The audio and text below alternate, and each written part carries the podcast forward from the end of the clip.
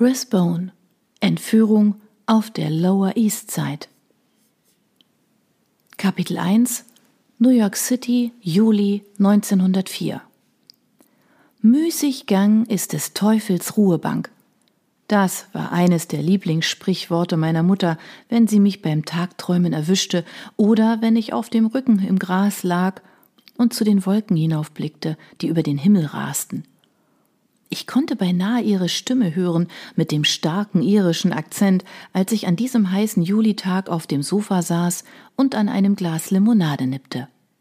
Natürlich wäre es mir lieber gewesen, der Teufel hätte mir statt der Ruhebank etwas zu tun gegeben, da ich vor Langeweile zugrunde ging. Ich hatte mein ganzes Leben lang hart gearbeitet, da ich meinen Vater und drei jüngere Brüder versorgen musste, nachdem meine Mutter in ihre himmlische Ruhestätte eingezogen war. Zumindest nehme ich an, dass sie dort gelandet ist. Sie ging definitiv davon aus, dass sie es verdient hatte. Und jetzt, zum ersten Mal in meinem Leben, war ich eine Dame des Müßigganges. Seit ich im Februar herausgefunden hatte, dass ich in anderen Umständen war, hatte Daniel mich behandelt, als wäre ich aus feinstem Porzellan. In den ersten Monaten freute ich mich über seine beflissene Sorge um mich, da ich mit schrecklicher Übelkeit zu kämpfen hatte. Tatsächlich entwickelte ich mehr Mitgefühl für meine Mutter, die das Ganze mindestens viermal durchgemacht hatte. Doch zu Beginn des vierten Monats vollzog sich eine wundersame Wandlung. Ich erwachte eines Morgens und stellte fest, dass ich hungrig und voller Energie war. Daniel beharrte allerdings immer noch darauf, dass ich so wenig wie möglich tat, mich nicht anstrengte, keine Risiken einging und mich im Allgemeinen so verhielt wie diese hilflosen Weibchen, die ich so verachtete. Er wollte, dass ich mich aufs Sofa legte, die Füße hochlegte und meine Tage damit verbrachte, winzige Kleidungsstücke zu produzieren. Ich hatte es versucht und meine Näh- und Strickkünste verbessert, doch meine Arbeit ließ noch sehr zu wünschen übrig. Außerdem wusste ich, dass meine Schwiegermutter fleißig vor sich hin nähte und meine Nachbarinnen, Sid und Gas, das Kind mit teuren Geschenken überschütten würden. Also blieben jeden Tag lange Stunden, die gefüllt werden mussten. Unser kleines Haus am Patchen Place war in wenigen Stunden geputzt. Ich machte kleinere Einkäufe, aber Daniels Arbeit als Polizist bedeutete, dass er selten zum Mittagessen zu Hause war und manchmal nicht einmal zum Abendessen, also musste ich kaum kochen. Ich war froh darüber, als das Wetter Ende Juni besonders warm wurde, da ich mit meiner wachsenden Kugel die Hitze besonders stark zu spüren bekam. Daniel schlug vor, dass er sich selbst versorgen und ich zu seiner Mutter nach Westchester County gehen könnte, wo ich es kühler hätte und versorgt werden würde. Ich sprach es nicht laut aus, doch ich hätte lieber die Hitze in einem Ofen erduldet, als einen längeren Aufenthalt bei Daniels Mutter. Nicht, dass sie ein Unmensch wäre, doch mit ihren Ansprüchen an Perfektion und ihren Kontakten zu Mitgliedern der High Society fühlte ich mich immer hoffnungslos unzulänglich. Ich wusste, dass sie es missbilligte, dass Daniel keine bessere Partie gemacht hatte als eine junge Iren ohne Geld und Namen. Sie hatte das nie laut ausgesprochen, doch sie machte es mehr als deutlich. Ich saß gestern beim Tee mit den Harpers, sagte sie dann. Ich meine, mich zu erinnern, dass eines der Harper-Mädchen mal ein Auge auf dich geworfen hatte. Sie ist eine exzellente Ehe mit einem Van Baren eingegangen. Ihre Eltern könnten nicht glücklicher sein. Und dann schaute sie mich an. Ich war also eher bereit, jegliche Hitze zu ertragen als Daniels Mutter. Ich wünschte mir bloß, diese letzten Monate würden schneller vorübergehen. Ich stellte meine Limonade ab und nahm mir wieder das Unterhemd, das ich zu nähen versucht hatte. Ich konnte schweißige Fingerabdrücke auf dem feinen weißen Baumwollstoff sehen und mehrere Stellen, an denen die Naht wieder aufgegangen war. Ich seufzte. Ich war einfach nicht zur Schneiderin gemacht. Als Detektivin hatte ich mich gar nicht schlecht angestellt, aber dieser Beruf war für mich jetzt beendet. Daniel hatte mir das Versprechen abgenommen, dass ich meine Detektei aufgeben würde, wenn wir verheiratet waren. Ich hatte gehofft, dass Daniel mich an seinen Fällen teilhaben lassen würde, dass wir am Küchentisch sitzen würden und er mich nach meiner Meinung fragte. Doch er hatte behauptet, dass seine jüngsten Fälle zu banal gewesen seien, um sie zu besprechen, oder so geheim, dass er Stillschweigen bewahren musste. Ich hob den Blick, als die Sonne plötzlich durch die Fenster des hinteren Wohnzimmers hereinfiel. Ein Sonnenstrahl beleuchtete die Staubpartikel in der Luft und malte einen hellen Streifen auf die Tapete. Jetzt würde dieser Raum zu heiß werden, und ich wäre bis zum Sonnenuntergang in das vordere Wohnzimmer verbannt, das düster und bedrückend wirkte. Ich stand auf, um die schweren Samtvorhänge zuzuziehen, und bemerkte, dass die Gardinen recht schmuddelig wirkten. Das ging so nicht.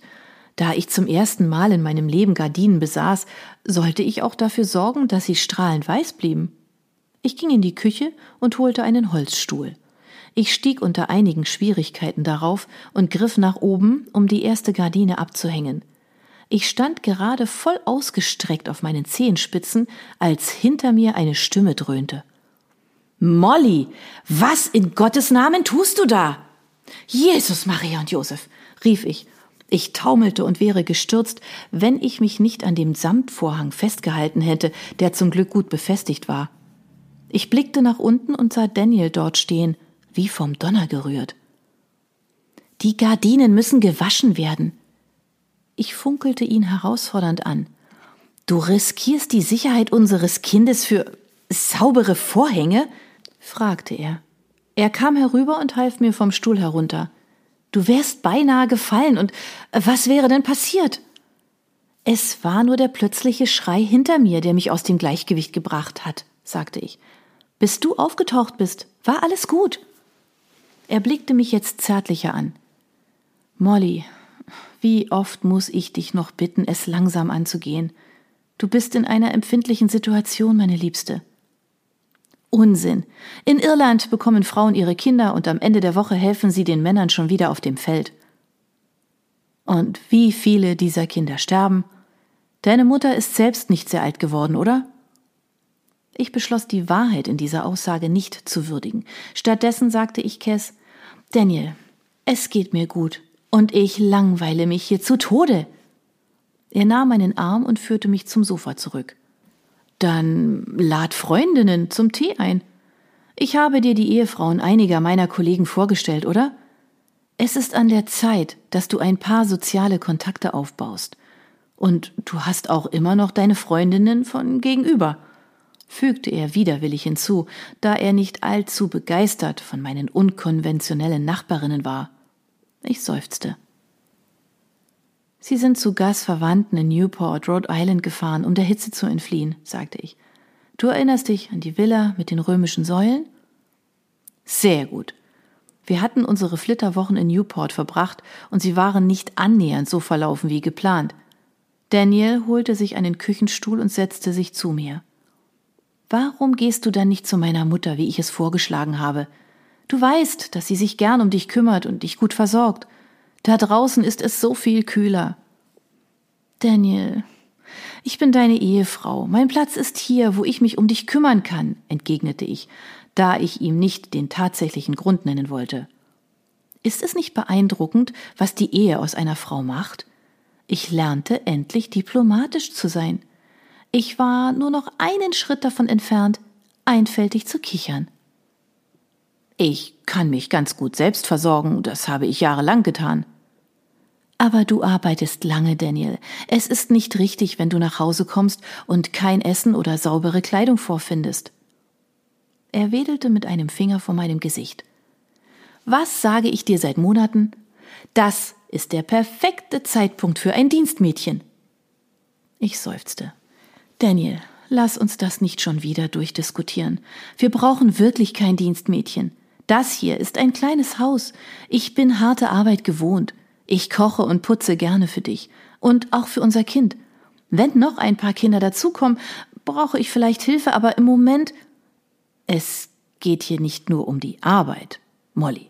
Es geht ums Prinzip. Ein Mann in meiner Stellung sollte ein Dienstmädchen haben. Wenn wir häufiger Besuch empfangen, wäre es nicht richtig, wenn du immer wieder in die Küche verschwinden musst, um nach dem Essen zu sehen. Ich möchte, dass du die anmutige Gastgeberin bist. Oh, ich verstehe, sagte ich, während mein wachsender Ärger über meine neu entdeckte Sanftmut siegte. Es ist gar keine Sorge um mich, oder? Du bist nur darum besorgt, wie du in den Augen der Gesellschaft wirkst. Er blickte mir ins Gesicht und nahm meine Hand. Molly, es geht nicht um mich, sondern um uns. Alles, was ich von jetzt an mache, mache ich für meine Familie. Ich möchte das Beste für uns und unsere Kinder. Ich wollte in der Welt aufsteigen, das ist wahr, und man wird mich an meinem Haus messen und an den Menschen, mit denen ich mich umgebe. Er hielt inne. Und ich möchte der Welt zeigen, dass ich eine wunderschöne Frau geheiratet habe. Bei diesen Worten musste ich lächeln. Du magst in Amerika geboren sein, Daniel Sullivan, sagte ich, aber du hast definitiv etwas von der irischen Schmeichelei geerbt.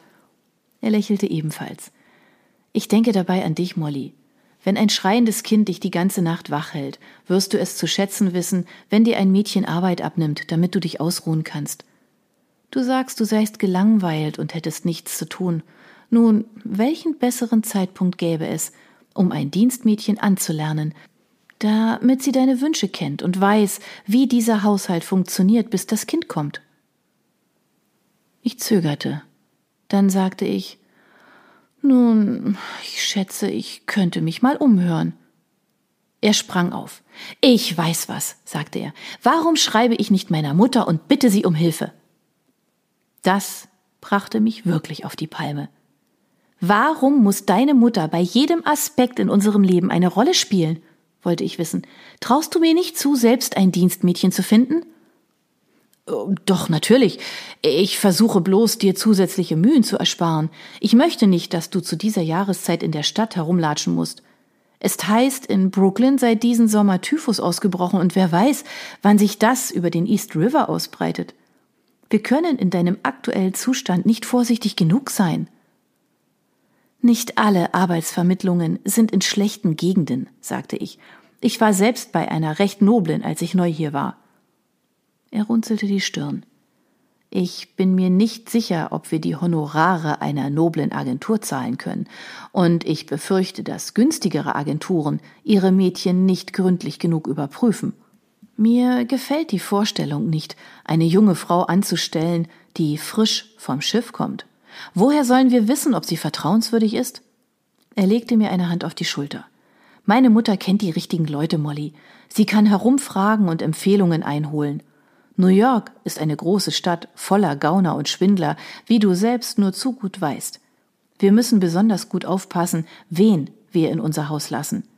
Eine der Gangs würde sicher liebend gern eine Informantin in meinem Haus platzieren, um mein Kommen und Gehen zu überwachen.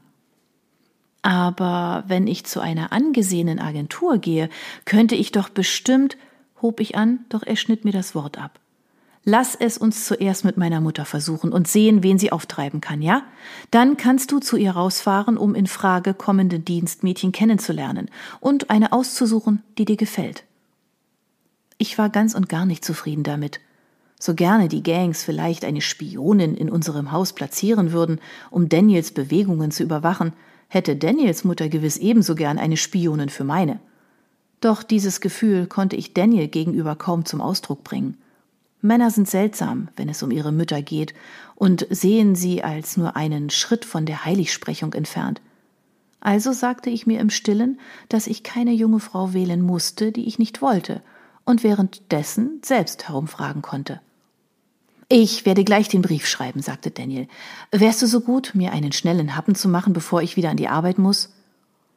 Damit ging er zu seinem Schreibtisch im vorderen Wohnzimmer, das jetzt sein Arbeitszimmer geworden war, und ich begab mich an meinen angestammten Platz in der Küche und versuchte den Gedanken zu verdrängen, dass das Los einer Frau im Leben kein gerechtes war. Ich machte ihm ein Sandwich mit kaltem Rindfleisch und Sauerkraut und goss ihm gerade ein Glas Limonade ein, als er mit dem Brief zurückkehrte.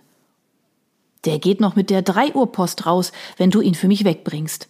Er setzte sich und schlang das Sandwich herunter. Ich komme heute Abend vielleicht erst spät zurück, sagte er. Ich setzte mich ihm gegenüber. Schwieriger Fall? fragte ich und versuchte zwanglos zu klingen. Na, mehrere gleichzeitig, das ist das Problem. Ich widme mich gern mit all meiner Energie einer Sache und mag es nicht, hierhin und dorthin zu hetzen. Doch diejenigen, die die Entscheidungen treffen, haben mich in eine Situation gezwungen, die ich lieber vermieden hätte. Oh, vielleicht kann ich helfen, schlug ich vor, wenn du die Fälle mit mir besprechen möchtest? Er schüttelte den Kopf. Da gibt es nichts zu besprechen, keine cleveren Mörder, die überlistet werden müssen, nur verschiedene Missetäter, die der Bevölkerung das Leben schwer machen. Er schob seinen Teller von sich. Sehr lecker. Vielen Dank, Liebste. Und du wirst sicherstellen, dass der Brief zur Post kommt, ja? Er küsste mich auf die Stirn und war verschwunden.